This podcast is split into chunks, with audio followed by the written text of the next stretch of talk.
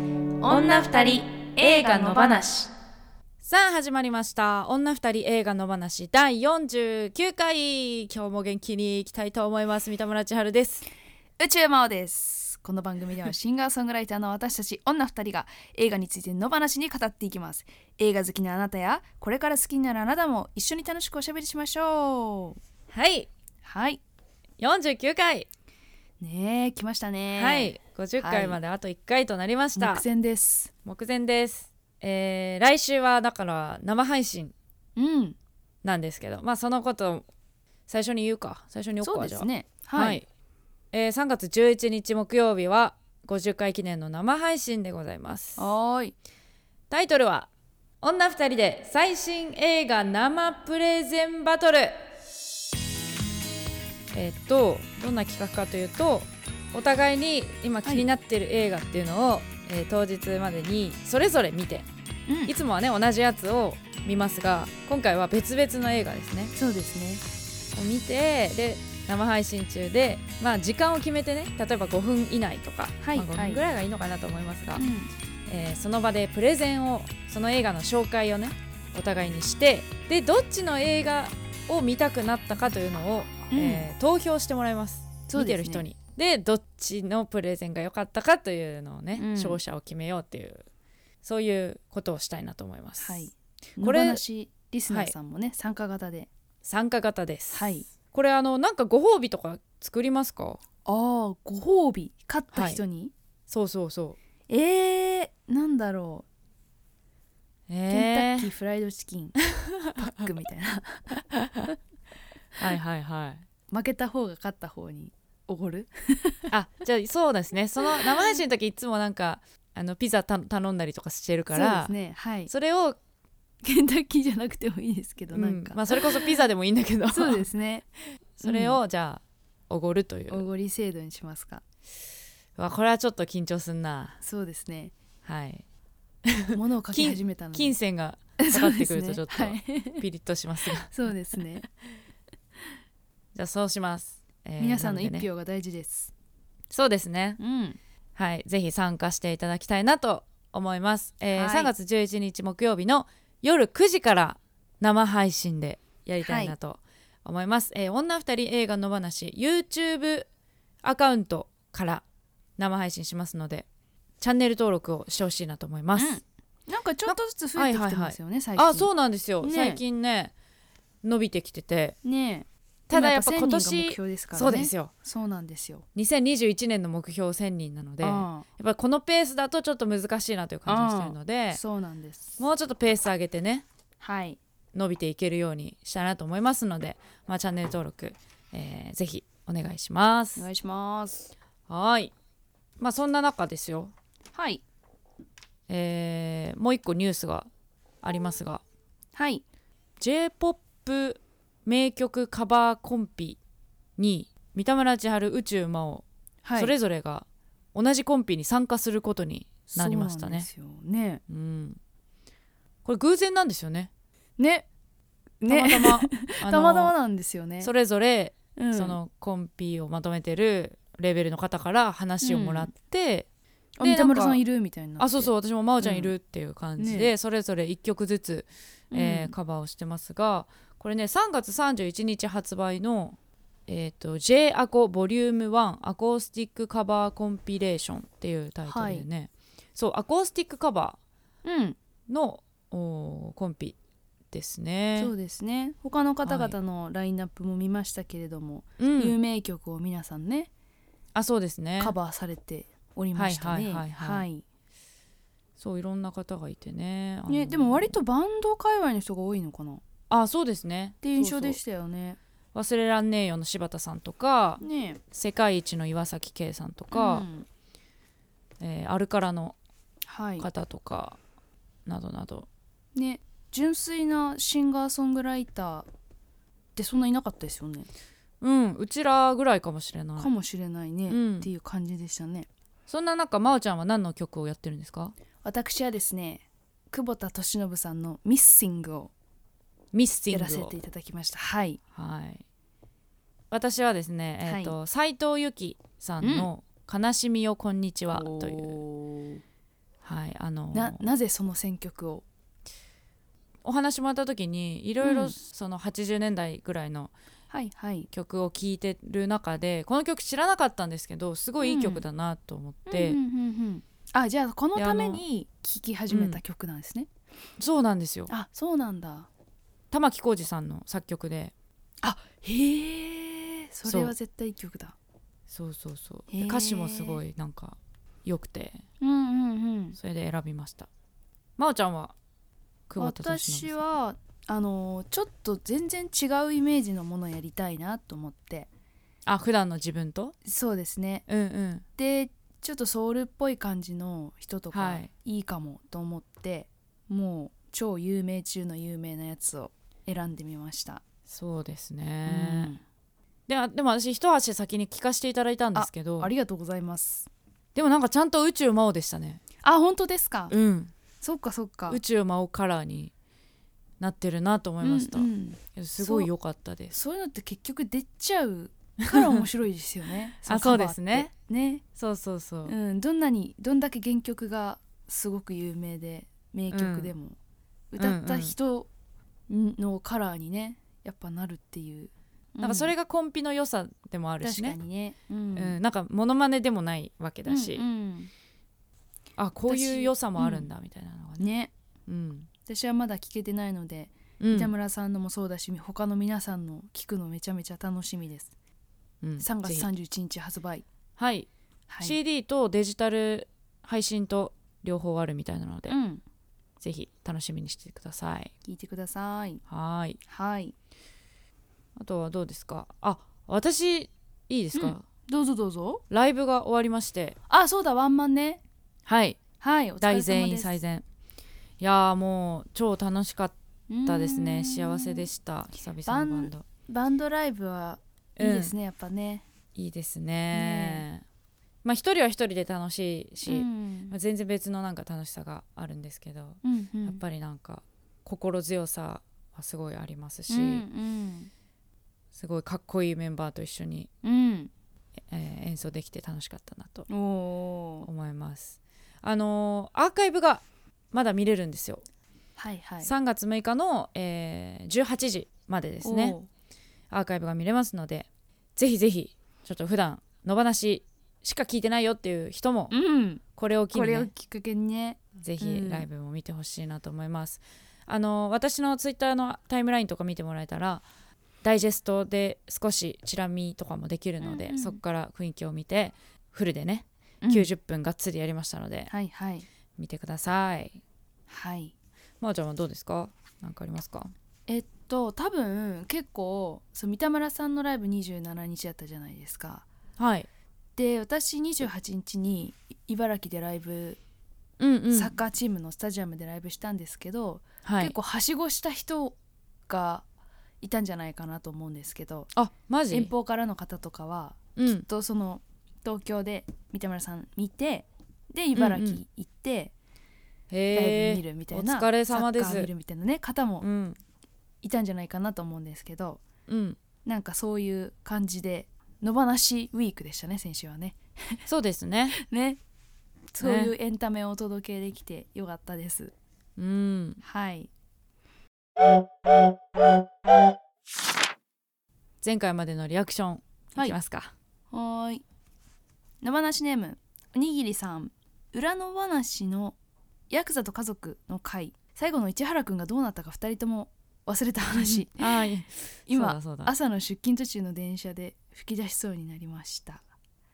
えーヤクザと家族の映画も見てませんが何かしらで見れるようになったら見てまたヤクザと家族の回聞き直したいと思います、あのーあれですね、んそう裏の話のヤクザと家族はのい会が割と2人とも記憶が曖昧なところがあったんですが、はい、エンディングが、まあ、結局そのメッセージが何なのかよく分からなかったからなんかお互いにその部分に関する記憶もちょっと曖昧になっちゃったっていう 自分たちが記憶が曖昧なのをあの作品のせいにするっていう、そうこですねとがありましたがね、うんまあそういうこともありますよはいはい裏の話はそんな感じでやってますのででしたはい聞いてみてくださいはいでえーっとおにぎりさん、はえい、ー映画は相変わらず全然見てないんですが最見て近なやっいんとかい見たのは、 は最近やっと見たのはネットフリックスの「ミッドナイトスカイ」ですおお去年までアメリカ映画の「ハンドレッド」全100話っていうおー宇宙メインの話のドラマ見てたので宇宙の感じがびっくりするくらいずっと入ってきました何よりびっくりしたのは見始めてジョージ・クルーニーいつ出てくるんかなって思ってたらえオーシャンズのあのかっこいいおじさんがこのおじいちゃんってなりましたでもメイキングとかの映像を見たらやっぱりかっこよかったすごいな役者ってそして本編の「ヤクザと家族の会」の映画関係ない話楽しかったですよもっとしてほしい何より三田村さんがおぎやはぎのラジオを聞いてるのにめちゃくちゃテンションが上がりました、えー私もおぎやはぎとバナナマンと安友のラジオと野放しと裏の話を毎週1週間以内に聞いてますで小木のクラブハウスの話も毎週聞いてて私もクラブハウスやってみたいなと思ってたからなおさら三田村さんの話面白かったです、えー三田村さんがアプリ入れたら招待されたってのも聞いて私もアプリだけ入れてみたら結構近くの友達にすぐ招待されました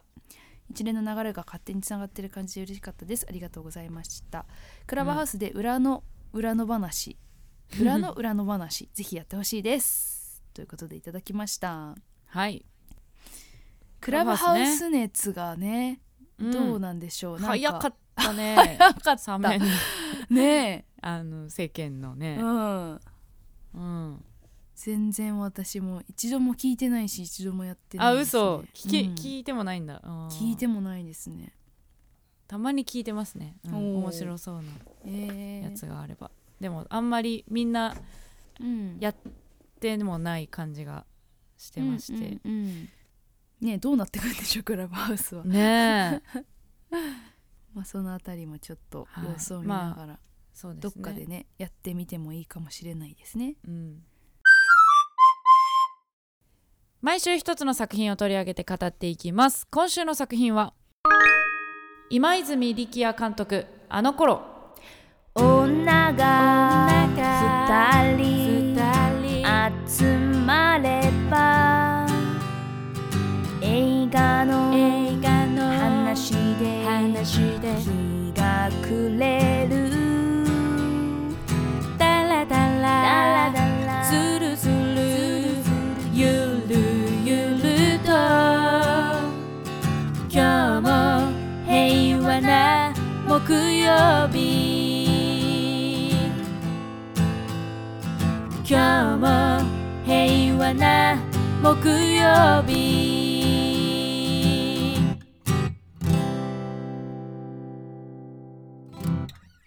マネージャーやプロデューサーベーシストとして新生かまってちゃんなどのバンドや音楽ユニットに関わってきた剣美希との自伝的コミックエッセイ「あの頃男子貸し増し物語」を松坂桃李主演で実写映画化大学院受験に失敗し彼女もお金もなくどん底の生活を送る青年剣松浦綾のミュージックビデオを見てハロープロジェクトのアイドルに夢中になった彼はイベントで知り合ったコズミンら個性的な仲間たちと共にくだらなくも愛おしい青春の日々を謳歌するしかし時は流れ仲間たちはアイドルよりも大切なものを見つけて離れ離れになっていくそしてそんなある日コズミンががんに侵されていることを知った剣はかつての仲間たちと再会を果たすが点々点愛がなんだの今泉力也監督がメガホンを取りかぼちゃとマヨネーズの富永正則が脚本を手掛けた2020年制作日本はい来ましたハロータ映画ね来ましたよハロータウ私ォッチャーの三田村さハんロプロウォッチャーですねはハロプロウォッチャ ーハロータのウォッチャーではない、そうそうですね楽しみにしてうんおりました、おうほうほうほう、はいでもなんだろうハローオタの話っていう印象ではなかった、そうなんですよねですけどねうんそうなんですよ、うんそこは最ちょ終っ的にねと、なんか勝手にそ想像してたのとうんちょっと違ったなっていう、う印象ではありましたね、ね、まあそのあたりのこともじゃあ後ほどお話しあそうしてでいきすねますかはい、はいじゃあこの作品についての、えーいメール、紹介しましょうはーい。シネマヒーロー名曲さん、いつもありがとうございます。えー人生が順調すぎると自分を応援することだけにこだわり思いやりとかおかげさまとかいう感覚が鈍ってしまうかもしれないですね剣もベースの上達が早かったらそれだけで全く別の人生になっていたかもしれません自分のためなら出ない勇気も推しのためなら一歩進めるというのはすごく共感できます2週連続で中野大河さん出演作でしたが同一人物には見えませんでしたどちらのキャラも好きになりきれない微妙に嫌なやつでした私も年齢に関係なく今大なりイコールあの頃でいいのかな、うんはいの自然あ人生を送れるように頑張っていきたいですはい確かにタイガーね中野大河さん ねタイガーねえあの人ほんとすごいっすよね、うんいやすごかったやっぱね、見ちゃう、見ちゃううねんうん引き込まれるほんと、しうん、ずっと動いてるとこ見てたいって感じですねそうですね、うんうん、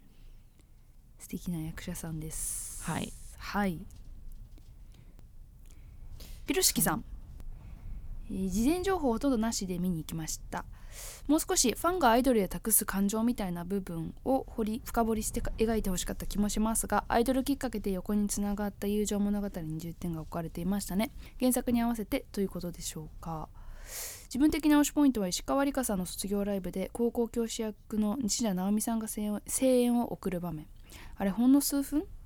ていうか数秒でしたかあのシーンになんかすごくたくさんの思いが凝縮されてるというかあの一瞬でそれを全部表現しちゃってるその演技に圧倒されましたと同時にファンにそれだけの思いを抱かせるアイドルという存在についても思いを馳せてくれる名シーンでした野放しの方ではご自身が作る曲とアイドルウォッチャーという肩書きが何ともミスマッチな感じが否否めない千春さんがいかにしてアイドルウォッチャーになったのか、えーそして商業音楽とアイドルというものがプレスリーなのかビートルズなのかどこ起源かは分かりませんがなぜ日本で独自の進化を遂げたのかそこら辺をぜひ重点的に聞きたいです、うんとのことでしたはい一千個春さ訂ん正は、は訂い正するとやっぱアイドルウォッチャーじゃなくハロプロウォッチャー、そっかそっかはいアイドアイルドル全言っちゃうと般ではないんですね広いんではい、うんうんあじゃあその、なんて言うんだろう他のアイドルに関しては全然って感じなんですか全然ですえー、じゃあハロプロわかんないのでグループだけはいへえじゃあそのそのあたりは聞けるんでしょうか 今日はあいーかにしてハロプロウォッチャーになったのかお聞かせしましょうおおお願いしますわかんないどうだろうでもそうでも本当にさっきのメールにあったようにそこまでねハロプロ うんに特化してるっていう感じでもないねえから、映画として、はいうん、そこがね私の話が関係あるかっていうとあんまりないかもしれない、ううんうんうんうんっていうのはありますね確かにねはいメールははいそんな感じですはいありがとうございますはい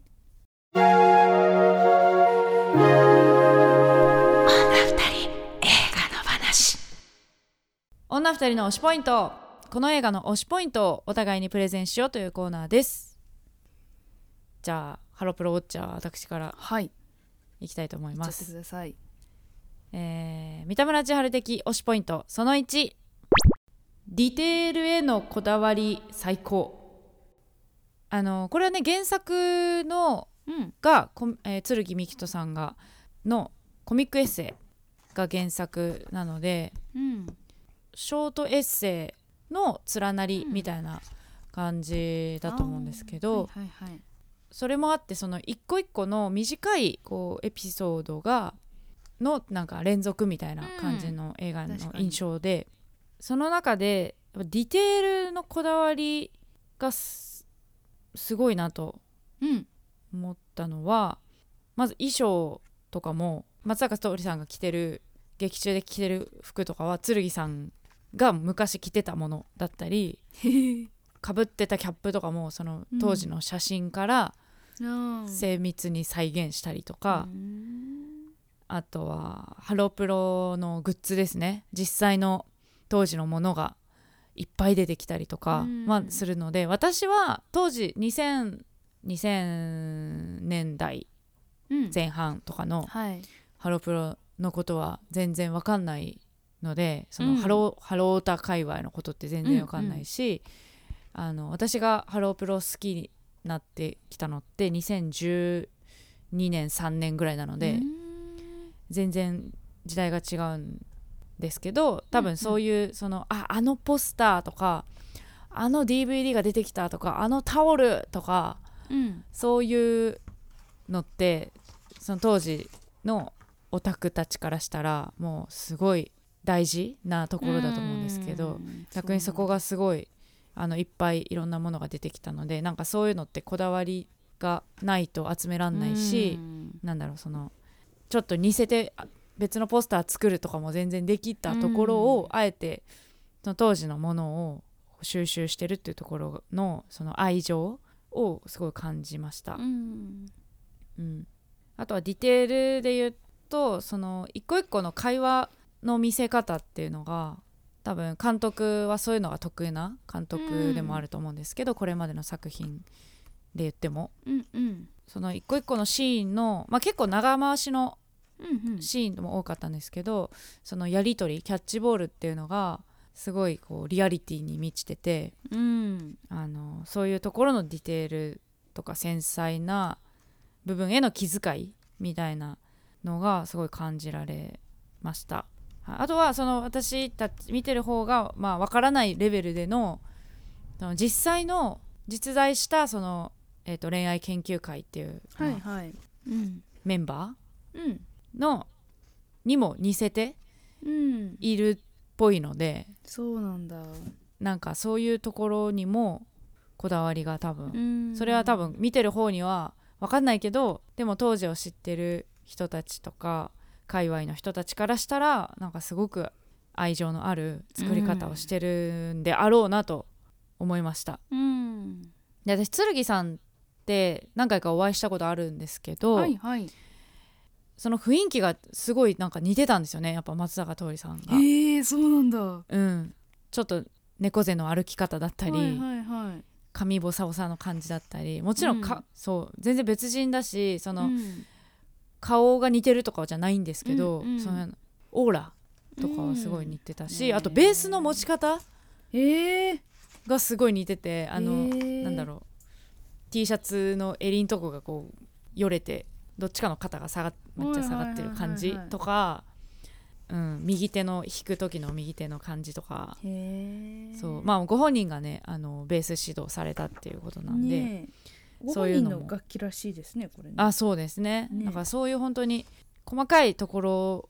のこだわりがすごく感じられる映画だなと思いました、だから先週の「素晴らしき世界」とかもそうだしまあやっぱ日本映画って結構そういうね細部までのこだわりっていうのがすごい感じられる作品が多いなと思うんですけど、うんうんうんだからこの作品も特にそういうなんていうか、ね、熱量がめちゃめちゃ高い人がいっぱいいることを扱ってるから、うん余計にそこってなんか大事大事ですね。うんう。ん、だからそこで冷めちゃう人ってもね。う全てがダメになっちゃうから、うんうんなんかそこへのなんか敬意がすごく感じられる映画だなと思いました。なんかその形だけとかステレオタイプなものだけとか、うんそういう描き方にしたら全ての人が損する映画ですよね。そういうところにこだわることが一番の要の感じがしますよね。そうですねう、ん。なるほど。じゃあ私も行きます。はい宇宙盲的推しポイントその1青春は貯蓄である名言名言出た出ましたね 名言シリーズちょっとはい出してみましたけれども、その青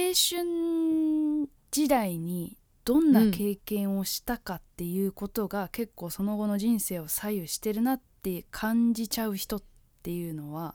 うんまあ、結構いたりすると思うんですけどうんなんかそこでした経験そのものだったりとか得た仲間だったりとかっていうのは本当に資産になっていくうんものででそれを言うたらその後の人生で食いつぶすじゃないけどすああの時楽しかったなって言いながら年を取っていくパターンっていっぱいあると思うんですよね。うんそのそこで貯蓄をしっかり貯めれた場合、まあ、その後それを切り崩して生きていくこともできるしそれを元手にしてさらなる人生の投資に経験の投資にしていくこともできるしうんで積み重ねていくこともできるし増やしていくこともできるしその後楽しいことがなかったら減っていく方になってしまうかもしれないしなんかそういうところで自分の人生の中の貯蓄のような役割なんじゃないかなというのを思いましたね。でそこで青春って呼べるようなものがなかったなっていう人でも所詮はその貯蓄なんで後からいくらでも貯められるからどんどん積み重ねていけるものだし、っていうなんかすごく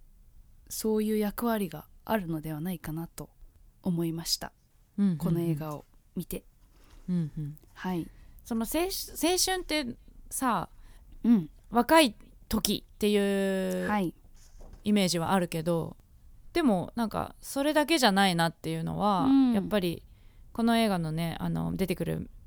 メンバーたちもはい同い年の集まりではないしうん好きなものが同じっていう共通点でいろんはないバックボーンだったり、い、ろんな年も違う人たちが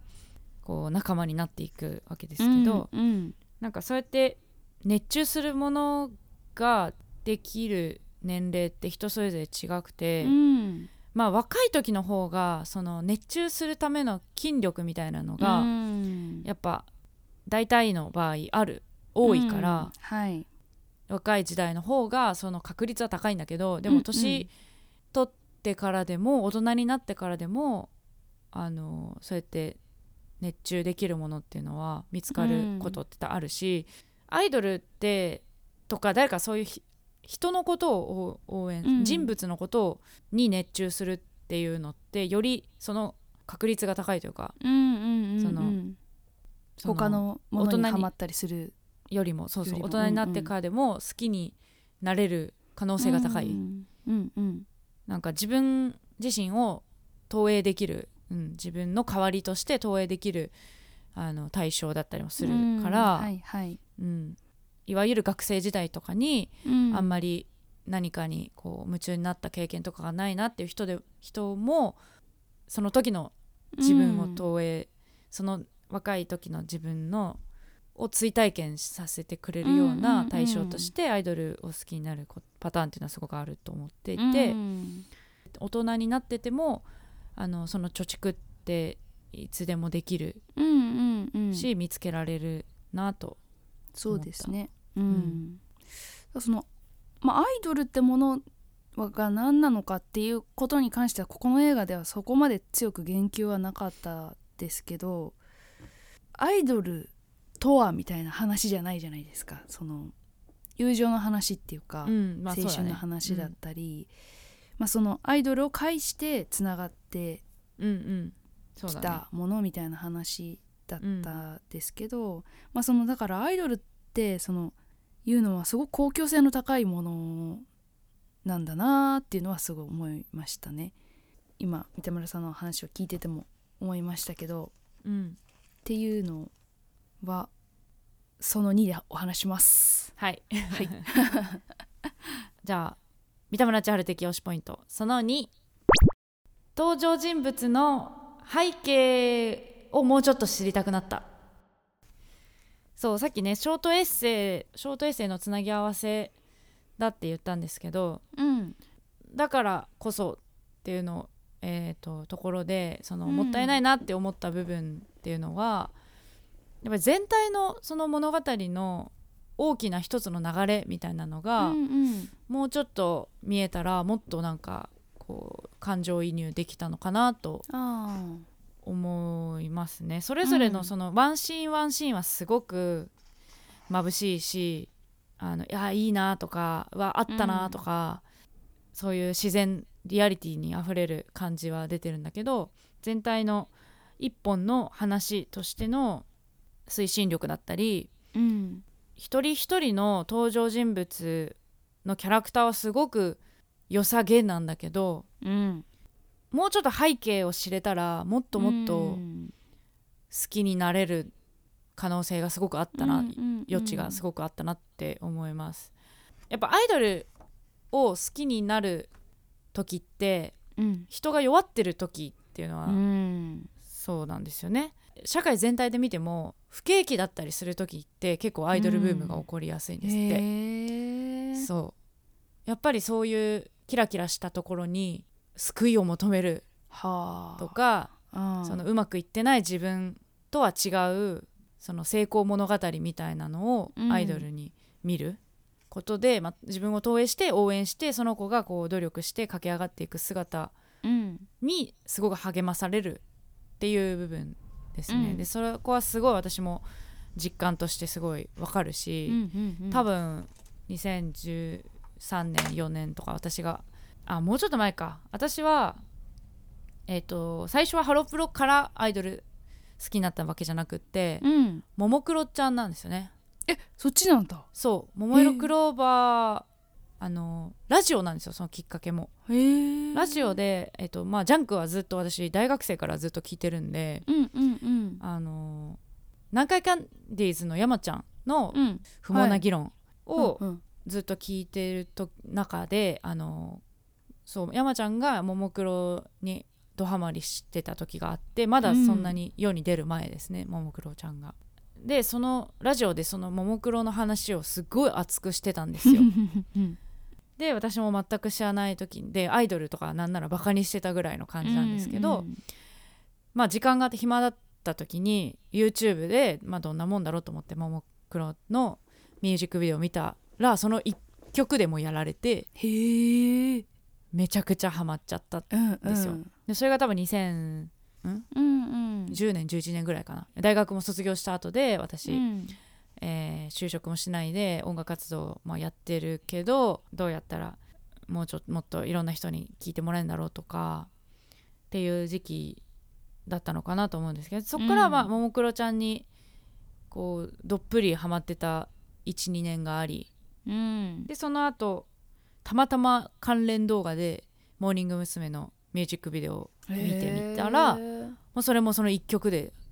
もう落ちたって感じですね。はいはいそうなんだははい、そっからどんどんどんどんこう深掘りしていき、モーニング娘。からどんどん他のハロプロのグループにも行きみたいな感じなんですけど、えっ、と何の話でしたっけ何の話でしたっけあそうそうそうそのうん映画の中での、えーとうん剣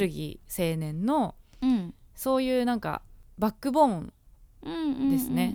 その冒頭でね、えー、とバンドもあんまうまくいってない感じがするし、はいはいえー、とすごいしょぼくれた感じでねアパートで一人暮らしして大阪で、うんっていう感じは出てるんだけど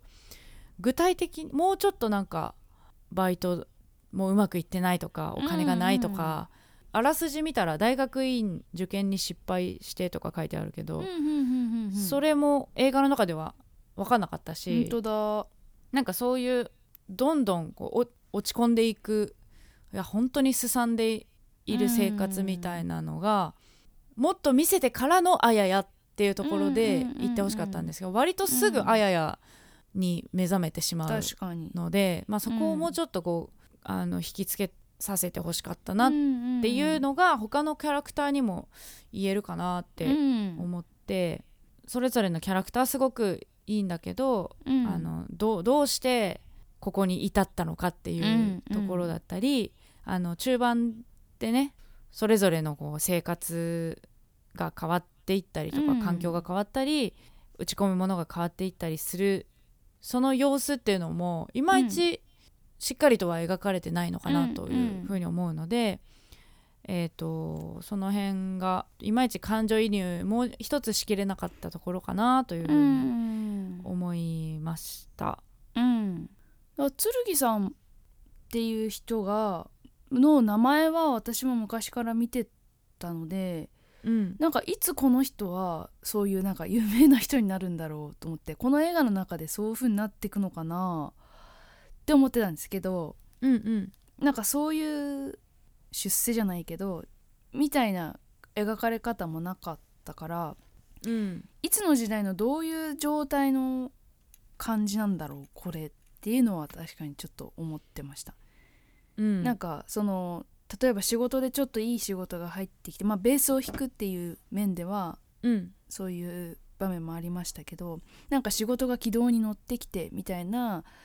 うんところがもうちょっとあったりすると今の剣さんにつながってくる感じがするのかなとか思ったんですけどう、んうん、そういうところまでそは映画の中でいかなかったですよね。うですね、うん、うん、確かにそこも不思議なところでろではありましたね。ほん細かいところで言うとあのベースのケースがはい。だんだん良くなっていくっていうの はああるあの最初はペラペラのソフトケースで、はいはいはいうん、最後の方セミハードみたいになっていくああ本当でしたいくっていうなんかそうういうちっちゃいとこはでした、うんだからそれもそうなんでディテールのこだわりすごいうん、あるんですけどでもそれってよく見てる人とかそういう音楽わかる人じゃないとわからなういんうん違いなので、うんうんその全体大きな物語の流れみたいなところがなんかもっと良くなったんじゃないかなっていうのはなんうかん偉そうですけどうんうんうんちょっと思いましたね、うんうん、なんかすごく好きな要素がいっぱいあるだけうにん思いました、うん私あの若葉達也くんはいはいはい若葉達也さん今回も出てましたけどはいなんかあの彼のお芝居すごい好きなんですけど、うんその今回もすごいそのしお芝居だと思わせない感じの自然さすごあいりま上したね手じゃないですか。うんでそれも彼の良さだと思うんですけどあの人ってやっぱ狂気とかなんか悲しみとか内に秘めた何かみたいな、なんか、そういうとこをやってくれるのがすごい好きだから、うなんかそういう一瞬がもうちょっと見えてほしかったですねなんかうんうんうん彼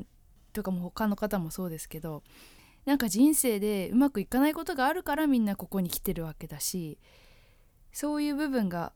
を表現できる役者さんたちじゃないですか。うんうんなんか一瞬でいいんでしょうねきっとそういうのって。そうですねね一瞬のなんかそれでああんかこいつにもいろいろあるんだなって思わせる何かみたいなうんのがあると深みがあった気がしますね。そうですね確かにね確かに、うんうんでは行きますはい宇宙魔王的推しポイントその2気持ちもシェアする時代なんだなと思いましたえー、っとなんかまあ今シェアハウスだシェア家具サービスだ服もサブスクでうんうんみたいなのもあるしまあ音楽もサブスクあるしとかなんかその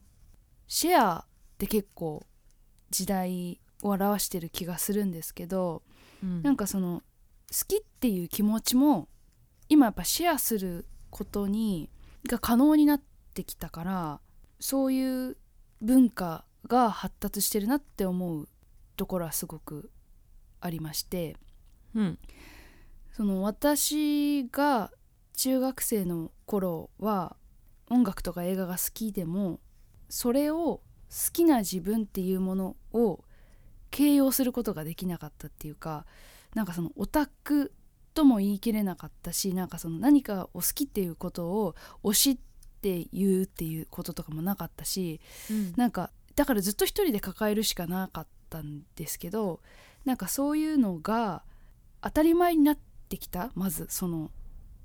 推しを持つっていうことだったりとか何かに熱中しているとか、大人でもそういうことをしていていいっていうことがまず普通になってきたっていう浸透してきたっていうこととでそれをなおかつ同じ趣味同士の人でつながったりとかそういうものをこう一人の中で持っておくんじゃなくてせーので出してみんなで同じテーブルに出して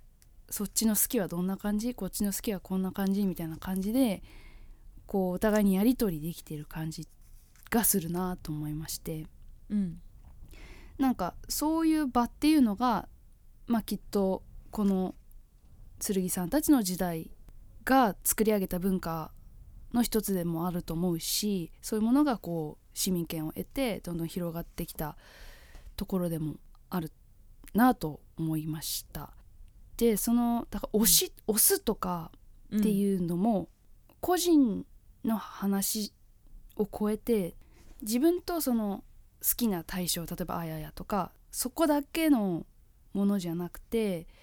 まあ、周りと共有するものでもあるしあとはその誰かがツイッターで言ってたのすごいいいなと思ったんですけどその押すっていうのはその自分主体の行動だからその誰かを応援してるとかじゃなくて自分がはこの人を推してるっていう行動だからその自分が主役のままでいられるんですよね、だから自分が主役のまま誰かをみんなで応援してるみたいなうん応援してるっていうか、みんなで好きでいられるっていううんそそのバランス感がすごくみんないろんな試行錯誤をしながら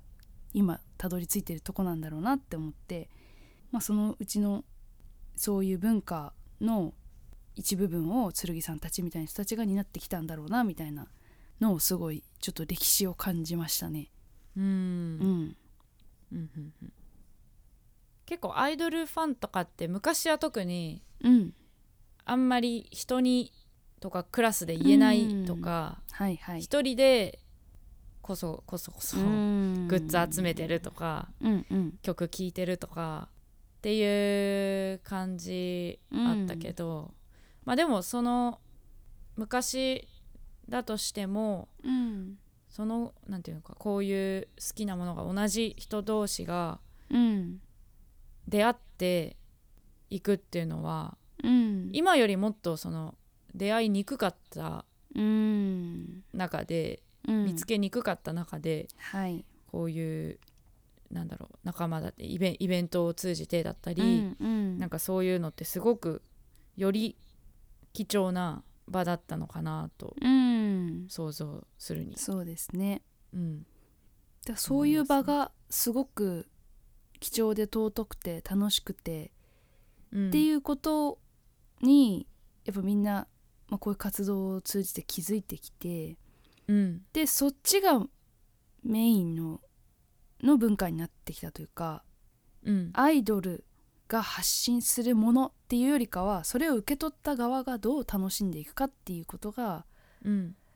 大事っていうかそれを楽しむ時代なのかなというのをうんうん思いましたね。うんうんうん、あとなんかこの映画でまあごめん今の話とあんまり関係ないかもしれないけど、うんうん今が一番楽しいってういうんのがメッセージとしてすごいあると思ってて、はいはいうんあの頃あの頃を描いてるんだけどうんでもその昔は良かったなーじゃなくてうん常に今が一番楽しいって言えることがなんかすごうくん一番大事だし、うんそうやって言う今が一番楽しい中でのうんあの頃をうんこう思い出すっていうことがすごうくんなんか健全というか、うんうんあのなことだなとうんいうのを改めて思ういました。んあ今が楽しいって言えるっていうのはやっぱそのそのあの頃があったからうん、なんだよなってうんうん思って、私もそのセリフに反応してあ青春は貯蓄だなって思ったんですけど、ああそうだうね、んうんっていうのは確かにねありますね。うんはいはい、女二人映画の話女二人の極論この映画に関する女二人の勝手な極論を交わそうというコーナーです今日の極論は女二人のあの頃はい極論と言えるのかわからないですが、はいまあ、でもやっぱ自分はどうだったかなって思いますよね。思うねうん、何にせよ。どうですかうん、私もやっぱり二十歳前後が一番青春のピーク貯蓄を一番したかなっていうお時ですかね20歳前後っつうと大学生大学生ですかね美大に通っていたあの頃、美大に通いながらうんまあでもやっぱ大学であんまりやりたいことなくてほうほうで音楽にまあ打ち込んでいき、うんそこで仲間ができてで友達とルームシェアも始めそうでかうんそこにバンドメンバーとかなんか音楽仲間とかいろいろ集まってうん騒いだりして、そこでいろんなことを話したりしてでその時の仲間と今もつながっていてっていうもううんあの時が、に全て詰まってるなっって思える頃が私にもあります よめちゃめちゃあの頃 だね、あの頃うんに浸りました今っへえてそいれうのはは大学の、はいうん、大学の人友達っていうわけじゃなくないんだその大学の友達じゃないんですよ、うんうんじゃないところで高校の時の友達がメインなんですけど、うんあはいはい、まあ、そこから音楽活動やる中でうん、知り合った子だとか、まあ、そういうう子たちも入り乱れうんへえ今は会え会わない子もいるけど今も会う子もいるしうんうんっていう関係が大人になっても続けられるのは本当に資産だそうなというね思いますけれども三田村さんはどうですか、うん私はうん、高校の部活ですかねうん、あー、そうかうん三田村さんはだって強豪校ですもんねそうなんですよ合唱をやってて、合唱のねうんめちゃくちゃ厳しかっうたんで うもうまあ今よく言われてるブラック部活みたいなっはいはいて言っても過言じゃないちょっと、へーはい、どこまであれし言っていいか分かんないですけどうんあの もうほとんどなんだろう洗脳状態というか、えー、そうなんだ、うん厳しい練習うんを、耐え抜くための、そうですね、うん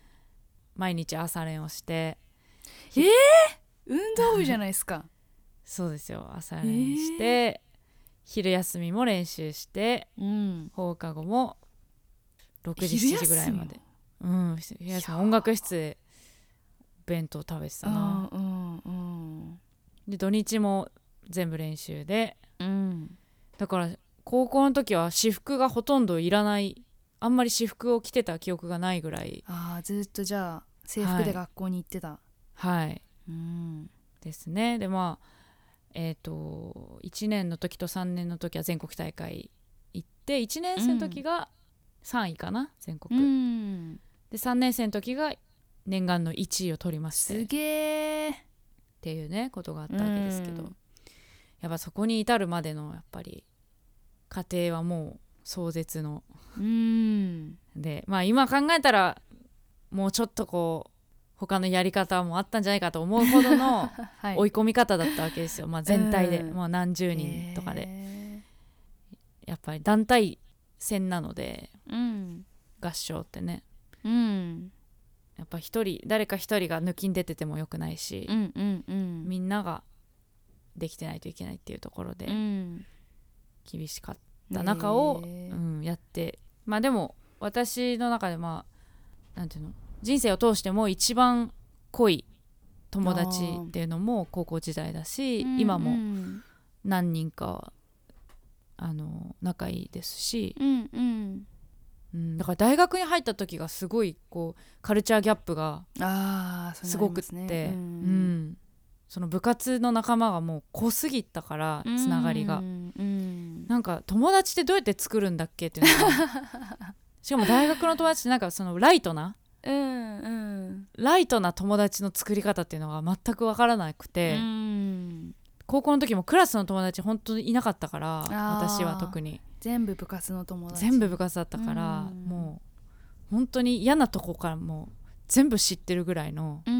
ん関係しかなかったからその大学に行った時に戸惑ったっていうのはありますね、うんぐらいそれぐらいらいすごい濃かったそうそれって楽しかったっていう感じなんですかそれともその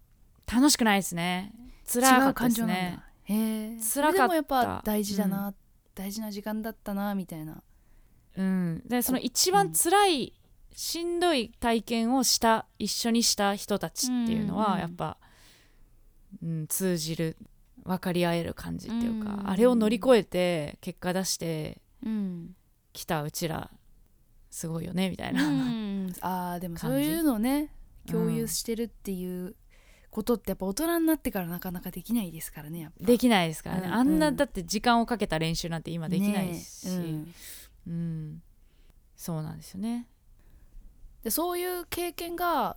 多分10代の頃とか、まあ、その若い頃にうんない人もいるじゃないですか、うんうんその部活やってないとか、うんうんその友達そんないなかったとかうんそういう人はこの映画を見たらどう思うんだろうなとか思いましたあーそのなんか特にそんなにうんアイドルとかもハマってないし、ハマっみてたいなないしみたいな人だとうん、どういう風に映るのかなとか、そうですね、うんあの、頃がでもあの頃がない人ってうん、まあいるかいるいるか幸せな思い出ばっかりじゃない人もいるだろうからああそうかそういう人はこここからそういうものを作りたいって思える映画だったらいいですよね、うんこう大人になってもこういう仲間と出会えるんだみたいな、うんうんうんう、ん、そうですねうんうんハロプロジェクトっていうねいい、うん もう推しはいますからあなたの推しは、ね、うんはい、それでいうとこの映画に出てた山崎よはねちゃんはいはいはいはいああややあやや役、うんあいやいやいやでねこのね握手会のところで出てきましたけど、うんうんは現役ハロプロメンバうんーですからままずは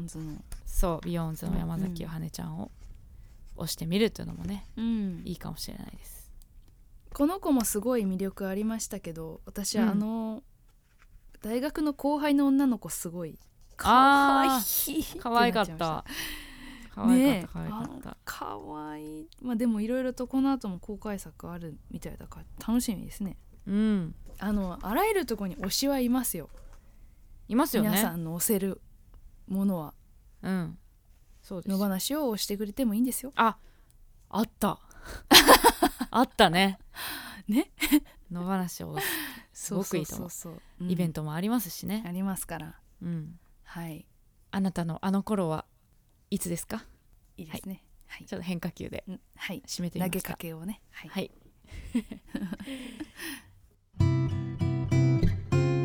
今夜朝まで映画もいいよね二人の話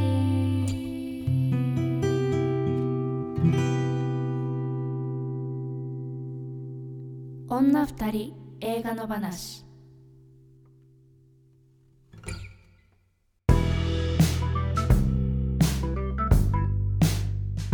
あ意外と喋ってましたね今日もね。喋ってましたね今日もね、はいなんだかんだ今日はちょっとねお知らせしないといけないからなんていう話も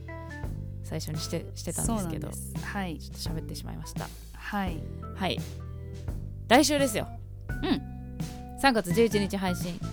は、えーオープニングでも言いましたが生配信やりますはい映像もありですようん女2人で最新映画生プレゼンバトルということで皆さん投票に参加していただく形になりますのでお願いしますぜひリアルタイムで夜9時から見てくださいはいはい。そして、えーそれが終わったら、次次回、再来週ですよ。再来週の作品発表したいと思います。はい3月18日配信分第51回は、袖由紀子監督、あの子は貴族。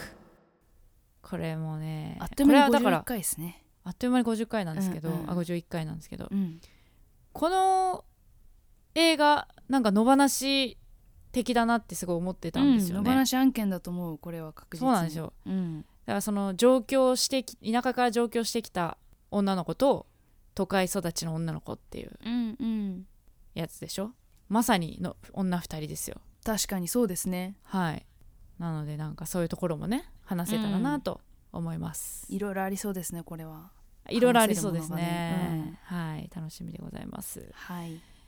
ということでなので、えーこれもね感想もみもうこ公開されてるかな、うん公開されてますねしてますはいぜひ見てほしいなと思います、ちょっとそれまでに終わらないことを祈るばかり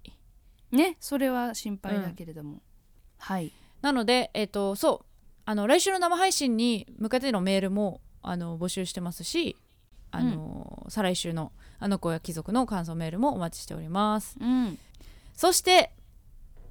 先週もちらっと言いましたが野放し開始1周年ということで初のイベントやりますイエーイついにはいついに詳細発表します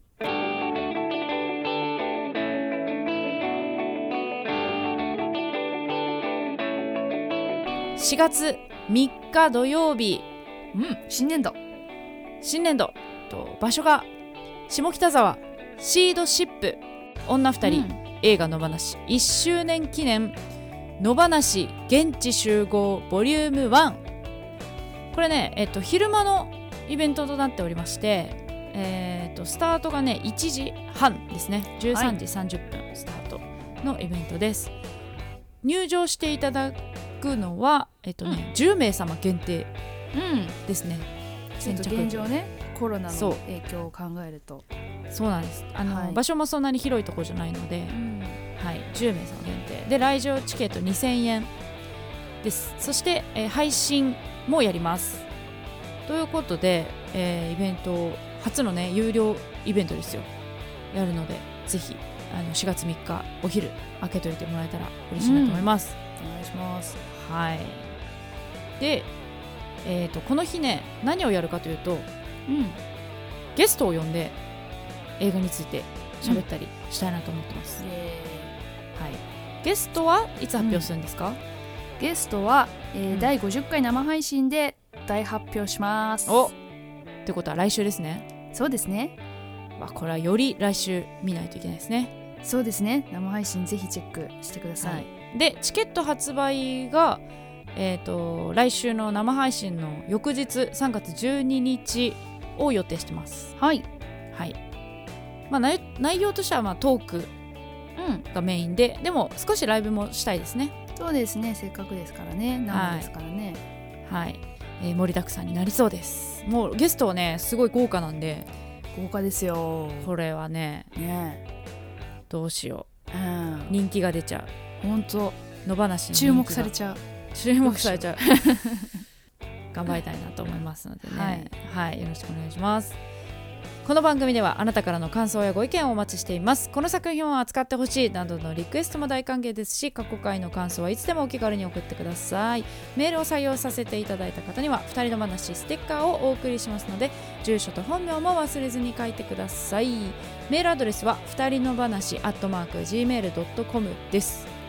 この番組はポッドキャストと YouTube で聞けますお好きな聞き方でどうぞ YouTube の方はコメントやチャンネル登録グッドボタンお願いしますそして Twitter の方もありますのでアカウントフォローお願いしますまた感想やご意見は「ハッシュタグ二人の話」をつけてどしどしつぶやいてくださいそしてこの本編を配信した後にさらに喋り足りないことを女二人映画裏の話として喋っています毎週月曜夜8時に女二人映画裏の話のノートに音声配信中ですこちらを1つ100円で購入していただくと聞くことができますノーカットネタバレ大ありの野放しのトークをぜひ聞いてみてくださいはい。ではお知らせありますか、まおちゃん。はいえっとですね宇宙魔王、えー、私誕生日にワンマンライブをやることが決まりました、お、えーということは5月。 5月8日ですお北村さんの誕生日の1週間前そうだよ。そうだよねはいはにい。やりますで場所は下北沢ラグーナで一応お客さん入ってもらうのと配信とどっちも用意してやろうと思いますので、はいえー人数もちょっと制限しちゃってますのでお早めに予約の方をお願いしますもうできるんですか。もうできますお、はい早めにお願いしますはい。えー三田村千春はですね、えーオープニングでも言いましたが、えー2月27日に行いましたバンドセットのワンマンライブ大全員最善のアーカイブが、えー3月6日の夕方6時までアーカイブが見れますので、ぜひ見てください2500円で見れますはいそして、えーと次のライブでいうと3月20日に大阪の、えーノズフェスっていうサーキットイベントに出演させていただくことが決まってますまだタイムテーブルはね出てないんですけどそのうち発表になると思いますのでよかったらチェックしておいてください来週も木曜夜8時に配信ですぜひ聞いてくださいここまでのお相手は三田村千春と宇宙魔王でしたさよならさよなら